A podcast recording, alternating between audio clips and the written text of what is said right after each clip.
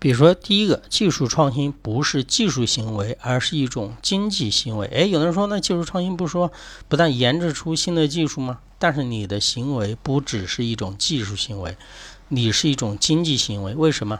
你弄这些目的是干什么？你弄这些目的是为了获取经济利益，这是你的目的。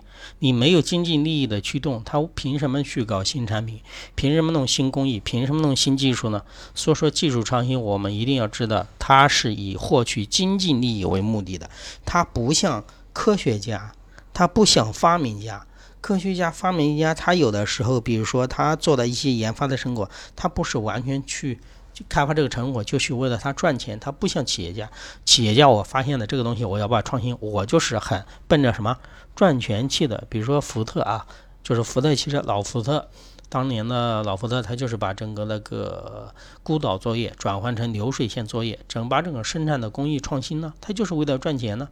他采用采用这种流水线生产作业以后的话，他就可以把汽车的成本。降低啊，然后把生产率极大的提高啊，他这样的话就可以把其他的竞争对手给干下去啊，就这么简单呢，对不对？它就是一个经济行为啊，你们要了解，不然说哎，技术创新，技术创新不是技术行为吗？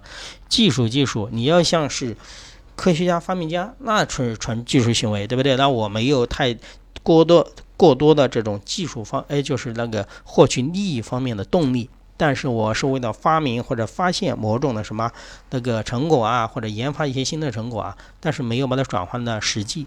而作为企业家来说，他的技术创新，他还要把你的技术创新以后的东西，还要转换成什么实际的产品，对吧？要得到应用，应用然后会来会给他带来什么利益？所以说我们要知道这句话啊，看这句话这个特征，其实它也是围绕了上面这个技术创新这个概念引申出来的啊。